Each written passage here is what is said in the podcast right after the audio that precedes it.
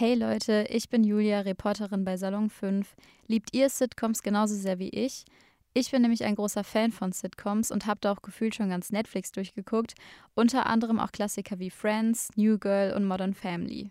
Obwohl Sitcoms sehr beliebt sind, sind sie leider auch oft ziemlich problematisch. In diesem Podcast beschäftige ich mich mit genau dieser Problematik am Beispiel von der Serie Friends und warum wir aufhören müssen, Klassiker aus der Film- und Serienwelt zu romantisieren, wenn sie sexistische und rassistische Vorurteile reproduzieren.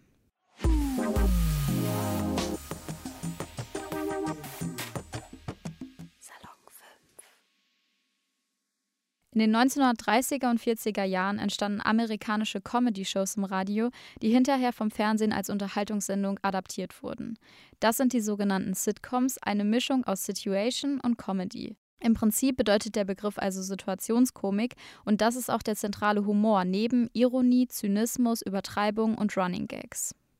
Sie fokussieren sich nicht so sehr auf Spannung und Handlungen, sondern meist mehr auf die Charaktere und deren Beziehungen.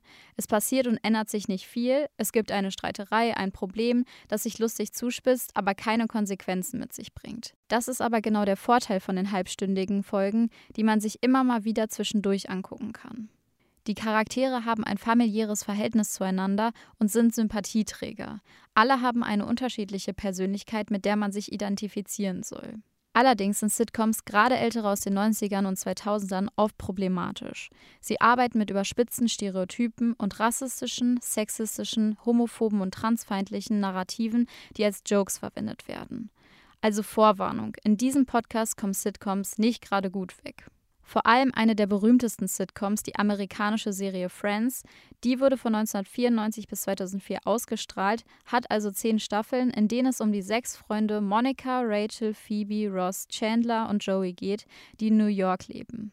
Ich denke mal, viele von euch kennen die Serie auch. Sie hat einen ziemlichen Kultstatus, aber das erste Problem ist schon der Cast an sich, in dem es überhaupt keine Diversität gibt.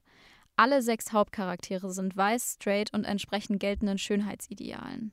In zehn Staffeln gibt es nur wenige namentlich benannte nicht weiße Charaktere, zum Beispiel Julie, die Ross am Anfang der zweiten Staffel datet, bevor er mit Rachel zusammenkommt, oder später Dr. Charlie Wheeler. Fat-Shaming ist auch sehr zentral, vor allem bei dem Running Gag von Fat Monica. Bei dem werden immer wieder Flashbacks von Monica in ihrer Jugend eingespielt, in der sie mehrgewichtig war, und das soll für Lacher sorgen. Dabei werden mehrgewichtige Personen aber nicht einfach repräsentiert, sondern mit Hilfe von diskriminierenden Stereotypen übertrieben karikaturiert.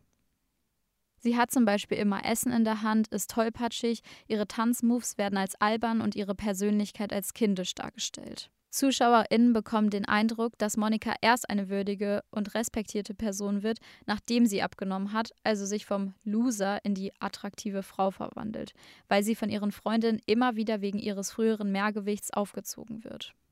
Die dünne Monika wird hierbei als Norm dargestellt. Abgenommen hat sie übrigens nur aufgrund eines Kommentars von Chandler, der sie in einem Gespräch mit ihrem Bruder als zu fett beleidigt hatte, um ihm besser zu gefallen. Mittlerweile hat sich die Mitproduzentin von Friends, Martha Kaufmann, von der Darstellung von Fat Monica distanziert. Courtney Cox, die Schauspielerin, die Monica gespielt hat, verteidigt sie aber immer noch. Sie meint, sie hat es geliebt, Fat Monica zu spielen, weil sie sich dann immer so frei fühlte. Dass Frauen durch Joey, Chandler und Ross andauernd objektifiziert werden, zeigt, wie die Serie sexistische Verhalten normalisiert. Dazu gehört die Sexualisierung von Frauenkörpern, wenn sie zum Beispiel im Central Perk der Stammbar der sechs Freunde sind und Frauen auf äußere Merkmale reduzieren und danach bewerten, um schließlich zu versuchen, mit ihnen zu schlafen. Joeys halber Charakter besteht eigentlich darin, der gut aussehende Womanizer zu sein. Er hat oft Sex mit als eher einfältig dargestellten Frauen. Sein sexistisches Mindset wird klar, als er nach einer Mitbewohnerin sucht. Sie soll laut seiner Anzeige Female, Non-Smoker, Non-Ugly sein, also weiblich, Nichtraucherin, nicht hässlich. Auch Ross verhält sich als Freund oft kontrollierend und besitzergreifend. Er überhäuft zum Beispiel seine Freundin Rachel an ihrem neuen Arbeitsplatz mit Geschenken, um ihrem Kollegen Mark zu signalisieren, dass sie in einer Beziehung sind, und stalkt sie dort. Er vertraut ihr also nicht.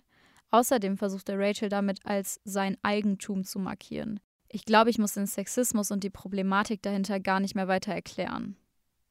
Fragile Männlichkeit, also die Angst von Männern, dass ihre Männlichkeit in Frage gestellt wird, ist außerdem häufig Thema in Friends. Die Charaktere haben oft Angst, schwul oder weiblich zu wirken. Jedes nicht männliche Verhalten, das kann schon Emotionalität sein, wird als Witz verwendet und soll für Lacher sorgen. So zum Beispiel bei Chandler, der von anderen oft als schwul wahrgenommen wird, was eine klassische Pointe seiner Figur ist. Dazu gehört auch, dass Ross es schlimm findet, wenn Ben, also sein Sohn, mit Barbies, was für ihn Mädchenspielzeug ist, spielt. Er versucht ihn zu überreden, doch lieber mit dem Dinosaurier zu spielen. Obwohl in Friends sehr wenige BPOC mitspielen, spielt Black Culture trotzdem vereinzelt eine Rolle. Als Monica aus ihrem Urlaub in Barbados mit Cornrows, einer Art von Braids, wiederkommt, bezeichnet Chandler sie als disgusting, also ekelhaft. Allein, dass sie sich als weiße Person Black Culture aneignet, ist schon problematisch. Aber dass Chandler sich auch noch abfällig darüber äußert, weist Rassismus auf.